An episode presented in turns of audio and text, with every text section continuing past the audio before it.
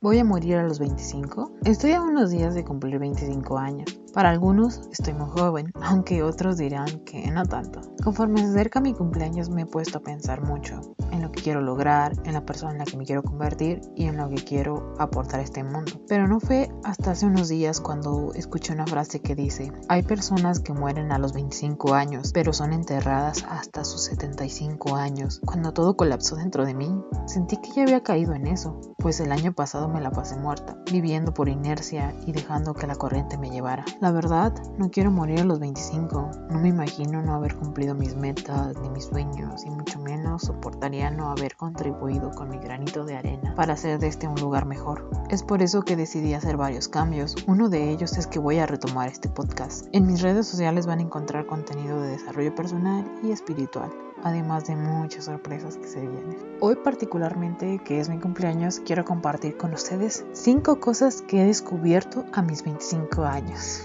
Número 1. Nada es correcto o incorrecto. Cada persona va a tener una visión diferente de lo que es correcto o incorrecto. Está bien, es normal, no te preocupes por ello. Mejor pregúntate si tus decisiones te servirán y servirán a los demás. Eso al final es lo más cercano a correcto que cualquier persona va a llegar.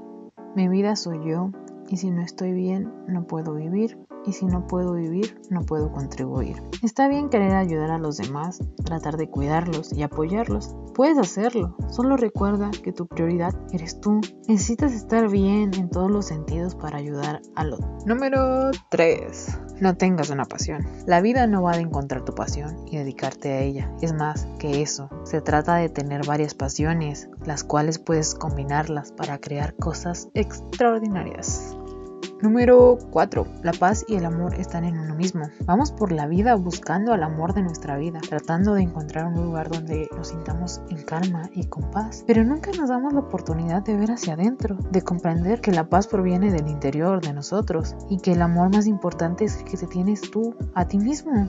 Número 5. Debemos practicar el desapego. Tienes que aprender a desapegarte. En esta vida las cosas no van a suceder como imaginas, las personas no actuarán como quisieras y las situaciones no siempre se van a resolver como te gustaría. No te preguntes la razón de ello. Aprende a soltar, continuar y a elegirte como tu prioridad. Creo que conforme vamos creciendo nos vamos dando cuenta de que en realidad no sabemos nada y que vivir en este mundo trata de estar en constante descubrimiento, tanto de uno mismo como de las personas a nuestro alrededor. Espero que esto te haya aportado algo, ya sea ahora o en un futuro. Sin más por el momento, solo te diré que te deseo que tengas un hermoso día y nos vemos hasta pronto. Bye.